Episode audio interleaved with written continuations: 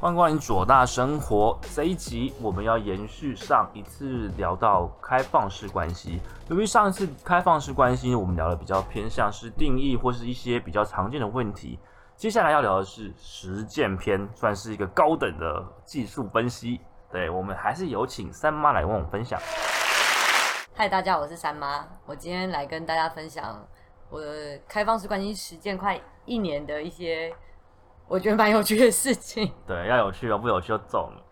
其实也不是有趣啊，可能应该说开放式关系，两个人或者是说三个人或者四个人之间会讨论到的细节很细，有时候细到可能会觉得有点荒谬的这么 OK 细。好，那我们就来举例一下好了。好，举例一下好了，就是呃，所谓的开放式关系在实践的初期，所谓实践初期就是可能两个人打算进行开放式关系的情侣，两个人之间他们都是新手，没有人是过去有这样的经验的。好，那我们就以就是两个开放式关系菜鸟来讲话，通常会制定一些彼此之间的规则。例如，那这这些规则把它当做就底线好了，就是违反不可以违反这个底线。好，那常见的所谓的底线，嗯，呃，这包含也是我跟我的同居男友之间，我们所谓的底线这件事情的话，最常是我最常听到的啦，是保险套要不要带这件事情，哦，我我也是说哦，那个别人不要用我的保险套了。不是别人那个那是卫生习惯问题啊，这应该大部分人都没办法接受啊。对啊，不是不是卫生问题啊，就不不用卫生啊，只是你就是你为什么花我的保险套这样？哦，你是说我买了保险套，然后你拿去对用哎这对样啊子？对，不尊重。哎，这个也是有些人的底线。会有人这样这就么是夸张吗？自己的用别人的，是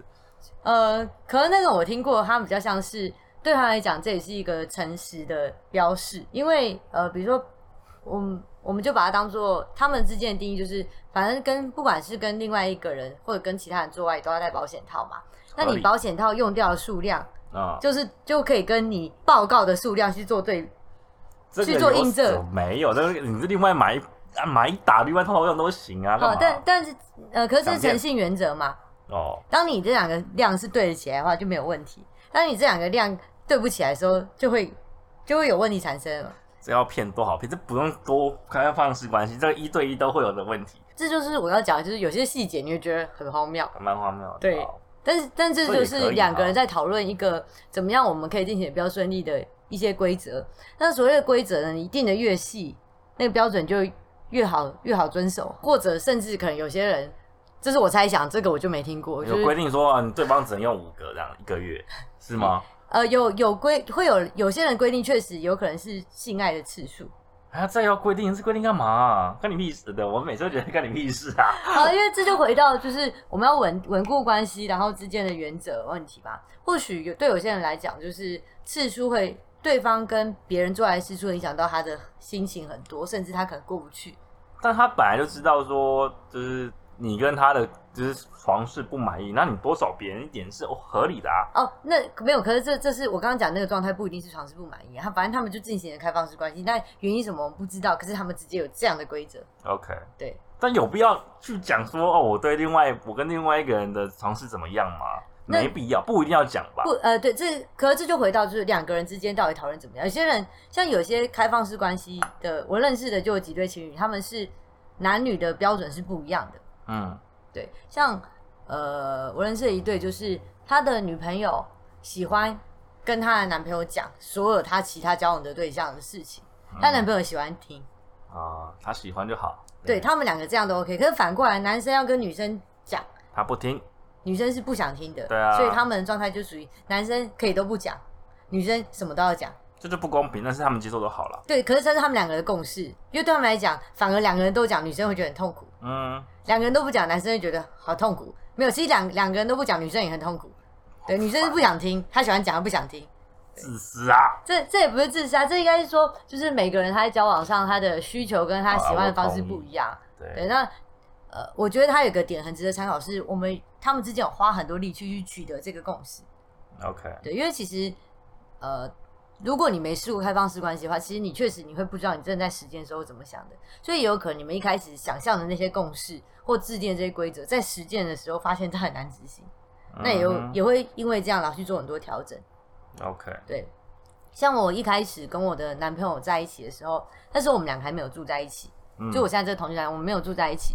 所以呢，我不管跟我的男朋友，呃，我男朋友来我家来跟我约会，然后最后来我家睡觉，或者是我的床伴来找我，然后在我家睡觉，他们两个都会在我家睡觉。啊，对，然后一直到就是今年的六月的时候，嗯呃，我跟我男朋友我们讨论要不要同居，所以我们后来决定同居了。他住你那 边他住在我这边， ，OK，就同居好处就是省房租啦。好，他要缴房租给你，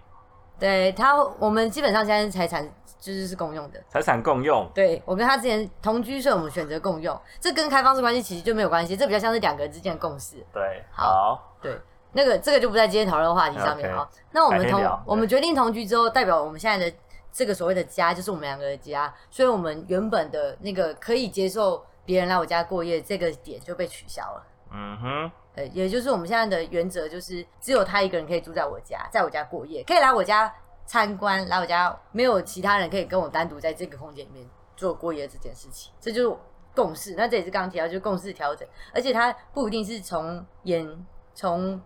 宽呃严谨变宽松，像刚刚那个状态有点像是它原本的定义是比较宽松，然后变比较严。不能过夜而已。对但是他可以下午去跟你，就是其他人后下午跑去跟你发生一件事情，然后就走了就好，是是的，这可以，但他可以接受，他可以接受那就。好了。OK，有趣有趣。因为这就是讨论，然后他如果不能接受的话，如果我们有讨论到不能接受的话，那这件事就不要做。过夜的神圣的原则竟然超越了你跟别人做这件事情的神圣的原则，真的很荒谬。但是我觉得你们觉得好就好，对因为因为我们在这件事情的想法其实就跟你是不一样的，对啊对。那对我们来讲，因为那个过那个但我觉得他的想法不是说神圣性是问题，而是说如果有人要过夜，那他就他势必不能住在那里，对他就要搬去别人，那不公平，因为他是你们的东西。对，对除非有人男男生付钱给他去外面住饭店过爽爽的生活，嗯，应该就可以讨论吧？我们目前是这样也不行的，啊，真的吗？如对，果因为对说我好们，来讲，那个就是家，那这样你今天我我我花钱，我让你去住呃东方文华住一晚，但家让出来让你就是去去这样子玩，目前没有发生过这样的事情，太因为可就能在了我们的你觉得规则里面，基本上应该是不可能这样的，对， OK 因为对我们来讲，那个就是家，哦，对他来讲，那也是他的家，这也是我的家，好哦，对，好，继续，那还有什么？还有还有什么在实践上很有趣的事情？其实哦，又回到保险套，对就会有一一个一个大家常见是要不要戴保险套这件事情。本来不管怎样都要带吧。嗯，因为也会也会有吃避孕，如果要避孕这件，以避孕来讲的话，就会有吃避孕药这个选项。对，但是如果是性病的问题的话，就不只是这个选项的问题了。好，那性性病问题它，我们等一下后面讲。对 OK，，戴保险套不戴保险套，有些人会用这个来规则主要跟次要，为什么因为它就有一些些优越感好，对，我们就讲的就是很幼稚的优越感。很幼稚哎、欸，这超幼稚的。对，可是就是这种成熟荒谬，点我就好讲吗那个规规则点就是 很你荒都已谬。经理性到了，你在意这个小不拉几的事情冲啥？ 对，可是呃，所以你们、你你们、你们是他可以无套，你但是其他人要有套。我现在跟他是这个样子，好然后我幼的稚，好我的继续新男友，他跟他女朋友也是这样子， OK，对，所以我跟我新男友做爱的时候，我们两个要戴套，戴保险套，对好哦，但是。不管是我还是我的新男友的同居女友，我们两个都是还同时在有吃避孕药。哦，那就那就那那保险套就是多浪费钱 了。保险套就是你刚刚讲那 个点，就是那个好点。好，对， OK 可对他讲，嗯，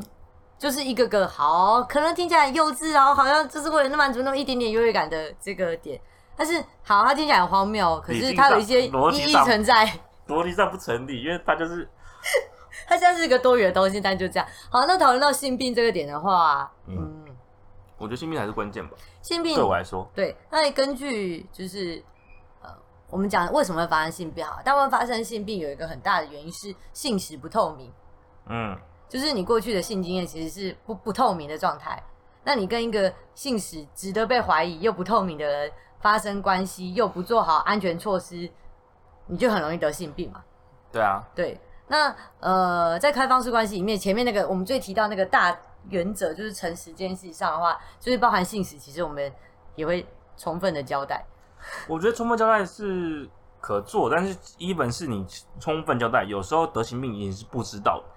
好，那最后还有一个是检性病检查的 问题。好，哦你们很严格的检查是不是？对，当我们但有潜伏期啊，所以它要有就是周期性的检查。你知道哦你们多久？我我现在是，我现在半年一次啊，其实没有没有很好。嗯，半年一次要检查什么？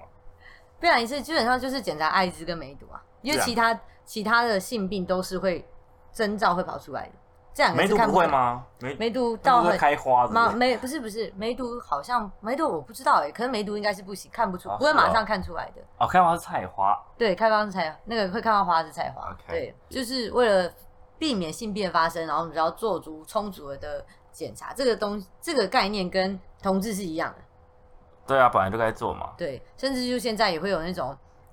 艾滋病的预防事前药，艾滋啊病可以，就跟避孕药一样，艾滋对，病可以事情要而且它吃法也跟避孕药一样，啊，我对，说就是久久了，跟避天孕哪药一样，要每天吃，然后男生跟女生的吃法不一样。啊，为什么艾为什么艾滋病有有有这种神奇因的为药？这是呃，这是为了一些他的伴侣已经是艾滋病的人，其实主要是一开始会设计、哦设计给这样的人使用的。好的，啊对，就是了解他的伴侣，他不想要因为他伴侣的艾滋病就放弃他嘛，那他们之间可能还是有一些亲密的行为，所以为了不要让自己得到艾滋病被传染，所以他去、他会哦所去以服只用要这种吃药。吃吃了艾滋病的药，那我就可以避免艾滋病。这件事情很，件这比事情这比治疗癌症还强大、这件事情，所以 even 是你碰到他的血液什么什么的对感染都都都不会中。相对不容易，但是因为艾滋病的病毒形态有一种突变走势，还是是对这个药有抗药性的，可是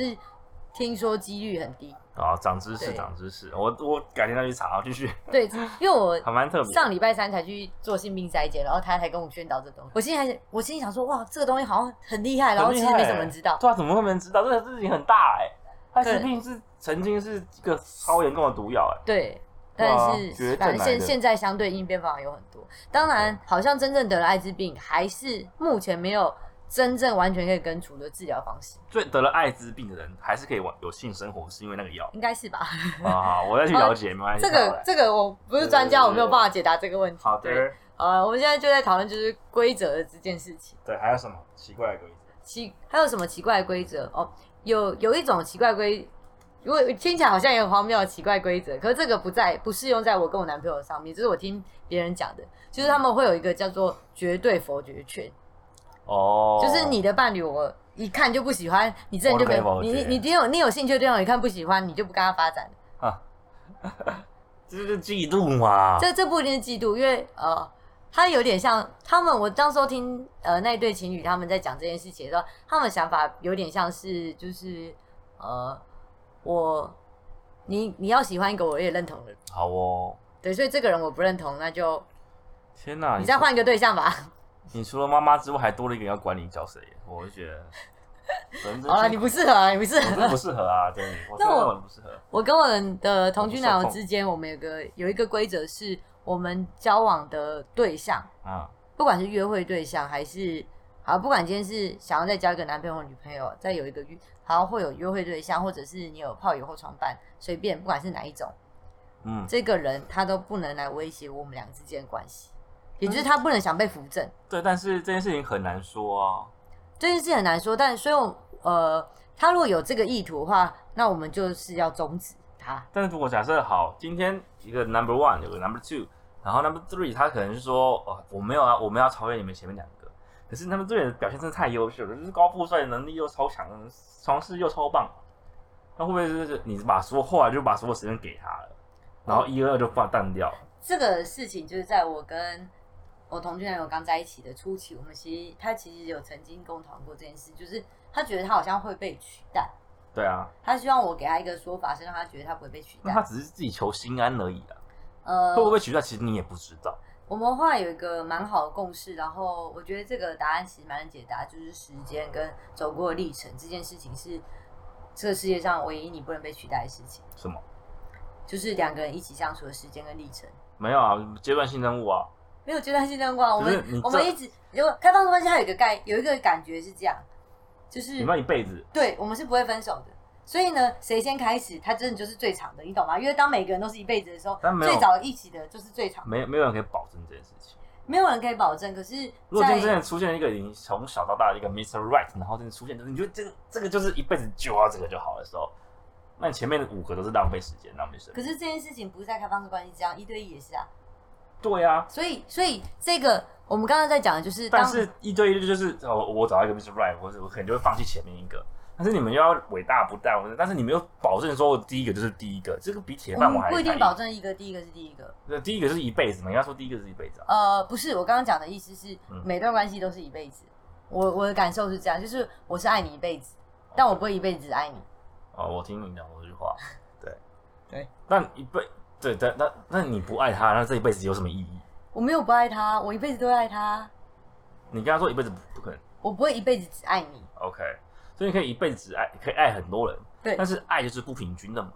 爱是不平一均，这定是会有深浅这大是小很，正常啊。你爸妈也不，如果不是只有一你定一会个小偏嘛孩，对啊，对啊。所以等同就是你认养认养一个儿子，然后这辈子就只能负责对他，就是干这个儿子再废，但是摆烂你还是养他当儿子的概念，呃，如果你用就是亲子关系来对待的话，其实也不一定啊。有些亲子他们也是会觉得也可以断啊。但是你对啊们就、但是你们意外的是说，哎、你们这样理论上更开放，就是反而绑手绑脚，就是好，今天这个第一个进来的，就因为他已经是第一个进来的，然后他摆烂，不是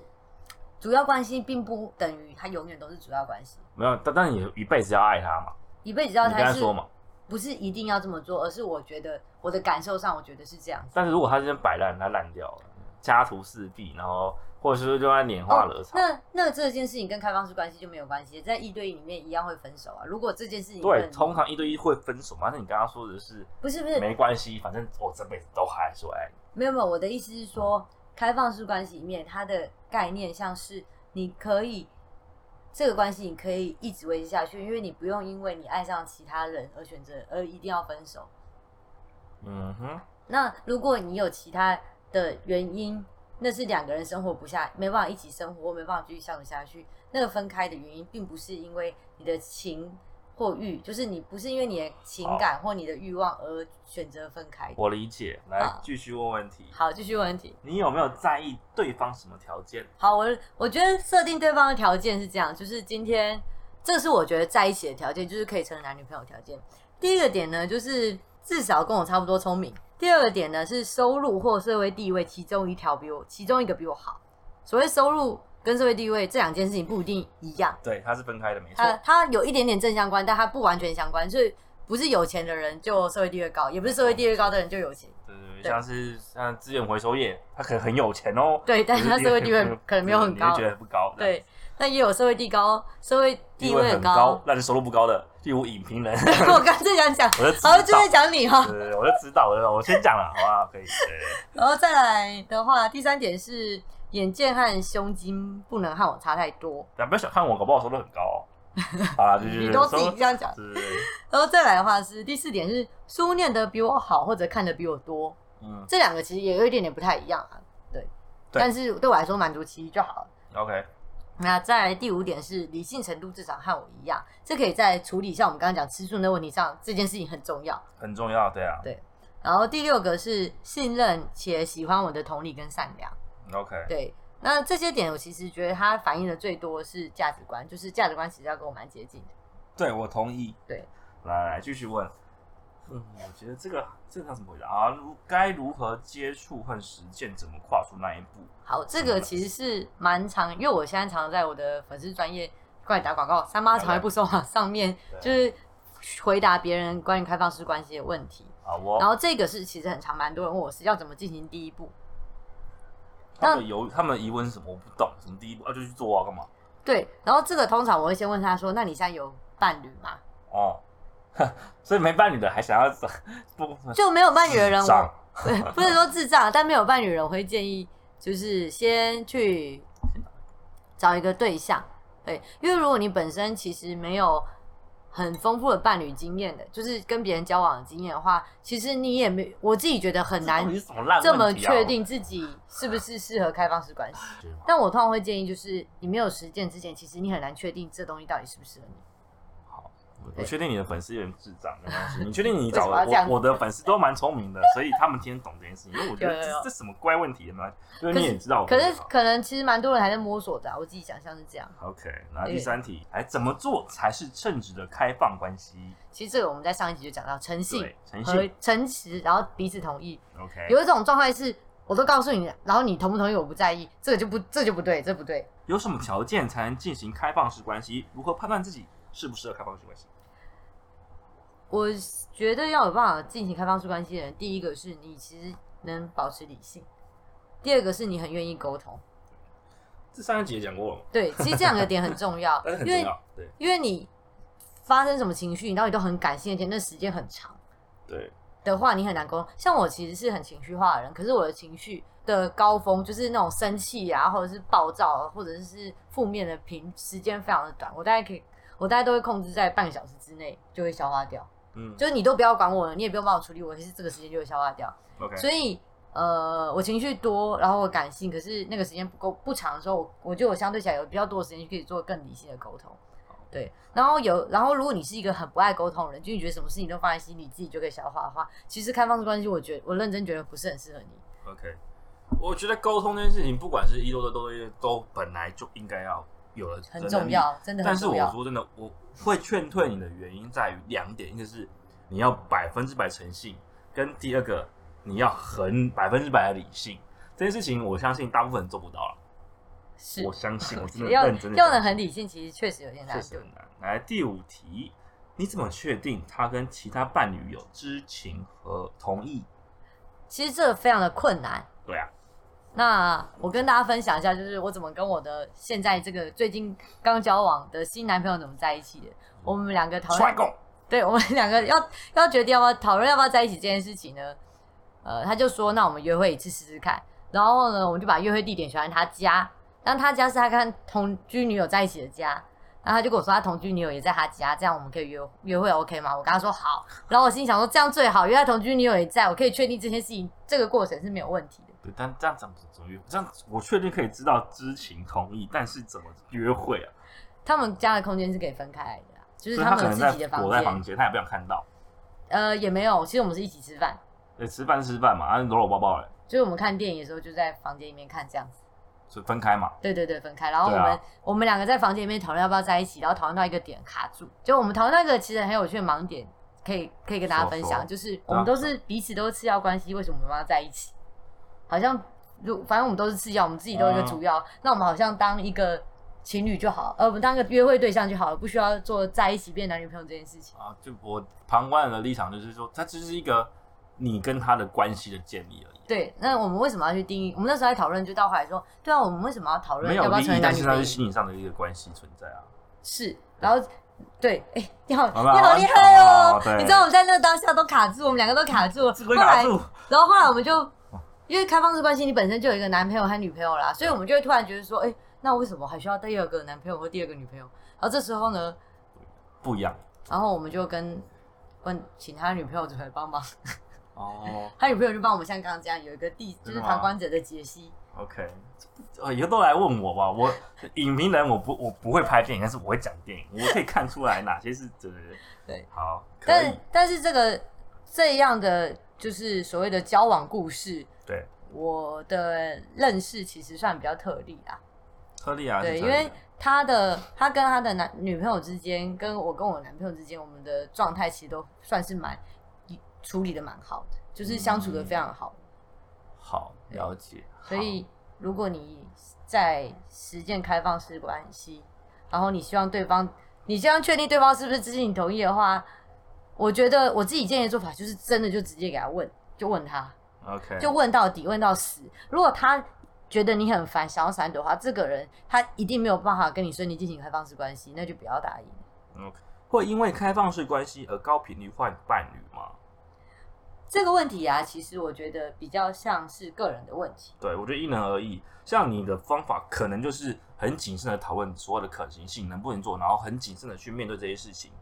但我相信还是有些人就是直接他就喜欢试，对先来再说，这样但这个其实跟开放式关系没关系，因为对这种人他就算一对一，他也是这样，他也是这样，他也就是觉价得值哦，这观看对眼，他就要在一起，对就下然后去过一两个礼拜他就觉得就不是哦适合就不要适分手。合，对，有啊有些人就是好，我我慢慢的观察你到底合不合适，我来跟你交往，对，但是我觉得是价值观问题了。嗯好，下一题，实践开放式关系一直觉得很累怎么办？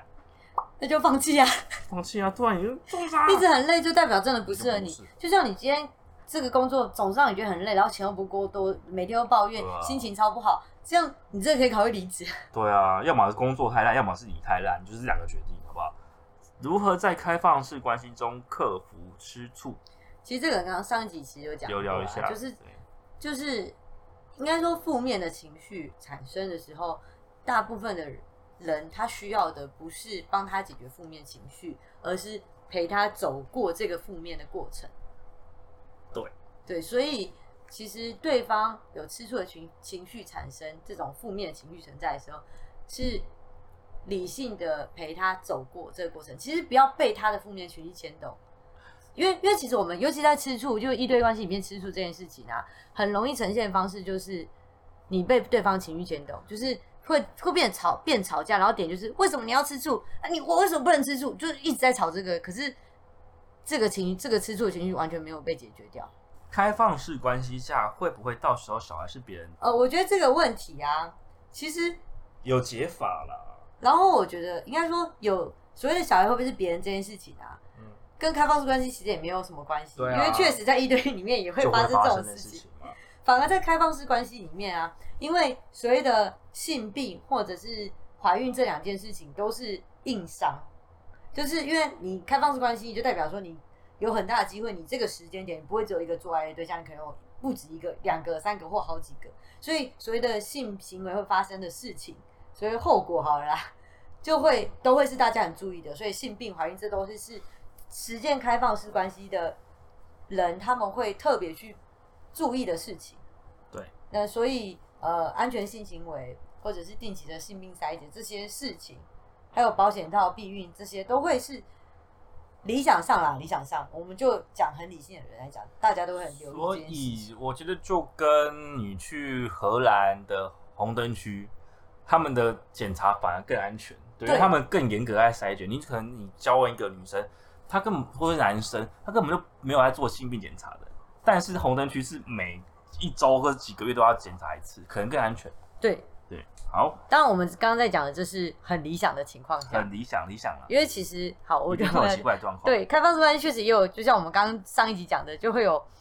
可能有八成人他就是假就的是开放式关系，对他不是维持这个程序原则，那他可能就没有办法没有做这件事情好。，然后接下来这一题，我也觉得这是笨问题，对不对？开放式关系对小孩会不会有不好的影响？这事情我不用开放式关系，我都可以回答你。对，但是你还是请你来回答。我觉得这一题就跟同同志同志家婚庭姻是对一是样一样的的，是一样的。想太多，那小孩子影响不好这件事，比较取决于养他养他大的人到底是怎么样的人。对，好。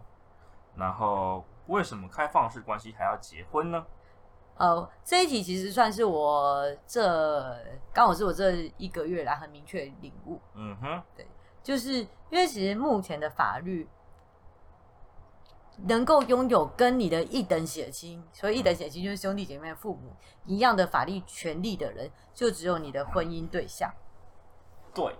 所以你而且为了还只保能护选一个人。对，这就麻烦所在了。今天你把这个保护只保护其中一个人的时候，不就是一个偏心吗？是，所那你以怎么？对啊，所以我的这也是我就是 最近就是在开始在思考的问题，是我们有没有有没有办法把这件事情做调整，怎么调整？去修修改法律啊？哦，修法这是不是是这就是很很大很长远的路，但或许它在未来可能是一种形式好，。那毕竟就是一百年前，我们也不觉得同志他是有机会做多元成家。呃，公开开放式关系最常被搭讪的问题是什么？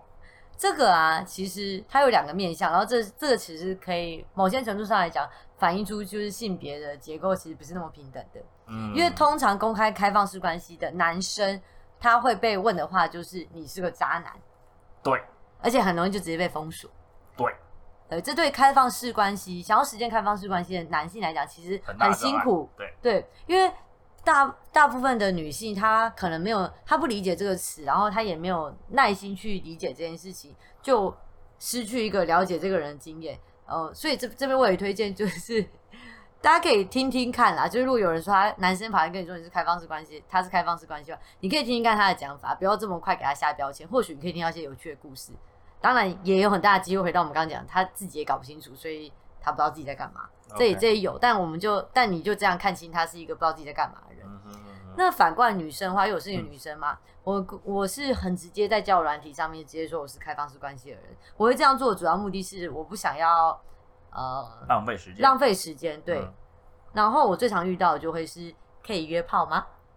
我我相信在假设是听的那句就是就是根本就是约炮软体的话，他们这句话就是他谁以都为会，他会认为开放式关系就是对可以一直他约本炮来，就谁都会问，对但是你这种东西他就更容易问，是对他觉得是等同的意思这样子，对。呃，我对通常都会很认真跟他们解释啊，但这确不实用认是真。对，呃，公开自己是开放式关系的女性最常遇到的，我最常被搭讪的话。就不用跟他们解释，就是就是你跟漏遇的人，就是金童上脑人，不用讲什么，对，你就跟他说没没有，OK，我我自己觉得啦，就是经过这样子两个小时，这种这样两集两小时，很清楚的理解这件事情的优点跟缺点。嗯然后，但是我觉得更重要的是，适不适合你自己，嗯，对对，这件事情很重要这。件事情比什么都重要。然后我我能够理解这件事情的难处了，然后我还是会照着我自己原本的想法去做，去选择我要的人，但是不代表说就是会去否定你们。嗯，反而我透过这样子的呃沟通，我了解了你们的选择原因，或许他真的很适合你，对，那我觉得他们是他适合你，然后他又可以很诚实的在处你找到那群人，他们是都同意的状况下去执行，那我觉得就是没问题了，对啊，好，我我最后想要给就是，嗯呃，在寻找爱情的大家一个建议：如果你刚好对开放式关系有一点点兴趣，可是你又不是真的很理解，那有一本书叫做《叫做道德浪女》，这本书是在讨论是在讲怎么样实践开放式关系。第三章里面有一很大的篇幅，全部都在讲吃醋、嫉妒，还有怎么处理负面情绪这件事情。嗯哼，对，那这本书呢，虽然它是一个开放式关系实践指南，但我其实推荐所有想要谈恋爱的都看，是因为它的那个第三章在讨论所谓的吃醋还有负面情绪的处理这件事情，其实应该是所有的关系里面都会发生的。然后它的解析方式，其实我觉得非常的好。然后最最推荐的其实是，如果你今天听完，你对开放式关系有一点点兴趣的话，或者是你最近喜欢的男生或女生，他跟你说他在实践开放式关系，然后你有点搞不清楚什么状况的时候，这本书其实可以给给你蛮多解答。当然就是来问我也可以啦。好，就是呢如果你有问题。呃，想要急着要去寻求解答的话，请去三妈的粉丝团。三妈从来不说谎从来不说谎，去询问。然后或者是你有问题，也可以在我们这边留下你的疑问，或是我的粉丝团留下疑问，然后我们统整起来，或或许还可以出第三集呢。好，对，好，那今天的这 podcast 就到这边，谢谢三妈，谢谢大家，下次见拜拜拜